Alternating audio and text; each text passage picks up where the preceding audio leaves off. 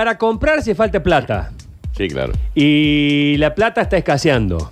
Y los que más se preocupan son ya los eh, estados municipales, los estados Y provinciales. vos como empresario Sí. también. Eh, Como qué bien que lo CEO. dijiste. Porque nosotros no, no, eh, decimos empresario. Claro. Como CEO. Eh, estamos en línea con Daniel Saliva, intendente de Mendiolaza, que, eh, bueno, están preocupados por la falta de efectivo.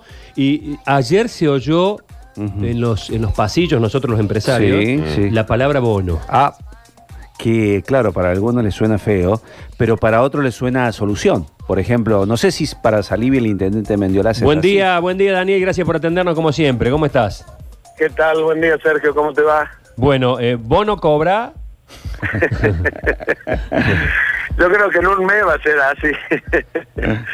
va a estar más complicado, la verdad que al, al margen de, de la situación que hoy nos toca padecer de esta pandemia, creo que hay una situación también paralela que es preocupante y sin duda que la situación económica, que esto lo estamos viendo sin duda también a nivel mundial, lo que va a dejar después que pase todo esto y que ojalá sea lo más rápido posible y, y- y esperando que, que, bueno que no llegue como se ha dado en otros países eh, este, y con, con tantas víctimas no la verdad que, que parece una película lo que estamos viviendo pero este, te decía que en realidad sin duda que con este párate y la coparticipación que es lo que más preocupa porque para que se entienda la audiencia la coparticipación se nutre del cobro de los impuestos y de ahí después de lo que cobra la nación le distribuye a los 26 provincias y cada provincia hace la distribución entre los municipios que corresponden este, en, en ese sector.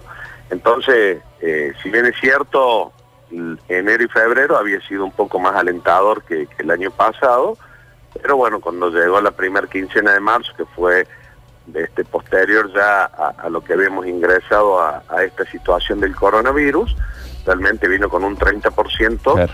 este, y imagínate lo que va a ser la próxima, prácticamente entre un 50 y un 60%. Claro. Entonces la, la preocupación es quién va a poner eh, eh, ese faltante para, para lograr compensar lo que normalmente uno tiene este como gasto fijo mensual. Esto, eh, esto le pasa hoy a las empresas, le pasa a las familias. Hoy, hay una falta de circulante terrible, sumado a que tenemos que destinar partidas presupuestarias, sin duda, para atender la, la situación sanitaria al margen que nosotros como políticos donemos parte del sueldo para, para esa cuenta y, y con todo lo que se vaya a hacer, pero va a llegar en un momento que va a escasear, con lo cual en el grupo de intendentes que tenemos, y, imagínate que acá estamos, eh, no, no es un grupo de intendentes radicales, Sergio, ¿no? Ujú. Eh, los que pertenecemos Sí, a la sí, mesa sí, provincia municipio, estamos todos, hay de todos los partidos políticos.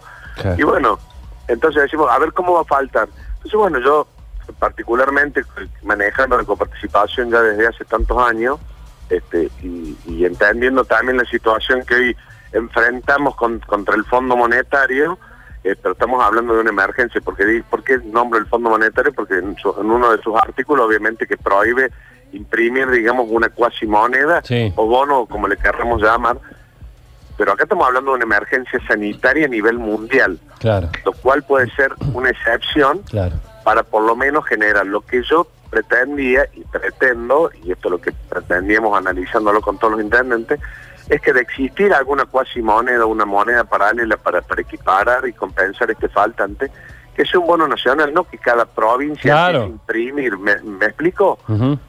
Eh, esto sería sería fantástico porque voy a decir, bueno, la nación imprime, como en su momento fue el ECOP Nation, pero ¿qué pasa? Vos tenías el ECOP Nation, teníamos el ECOR Córdoba y teníamos el peso, que era lo que no existía casi prácticamente en su momento allá por el 2002 y 2003. Entonces, si vos dijeras, tenemos una sola moneda y eso por lo menos equiparar, digamos, insisto, y, y- y en compensar ese faltante, lo solucionaría por lo menos para la diaria, Claro. que es en donde poder ayudar a todas estas familias que hoy están sin trabajo, a toda la gente que está con este, intentando, haciendo la cuarentena, pero tratando de mantener los alquileres, el tema de las pymes.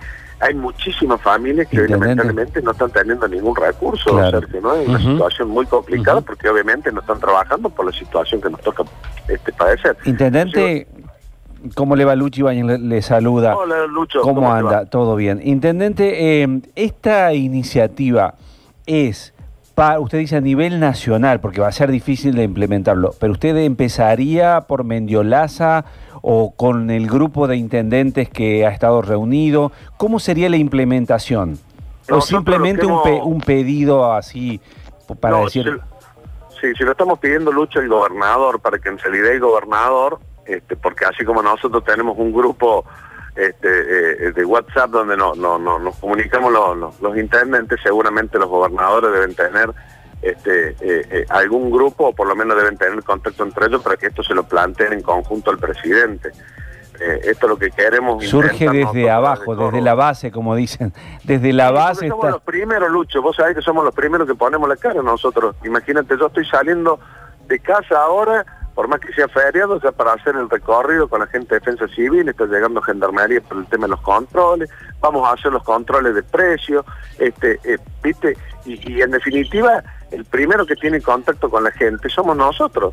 Y en realidad ayer, por más que yo haya tomado medidas económicas acá para mi ciudad, este, eh, de ayudar a esa familia hasta que llegue eh, el aporte nacional o el aporte provincial, estamos hablando de días. Claro. El problema, el problema va a ser Bien. qué va a pasar en abril, porque In- se van a acabar las reservas. ¿no? Sí, sí, se- sin duda, sin duda vienen tiempos difíciles, vacas flacas. Intendente, una cosita más de mi parte.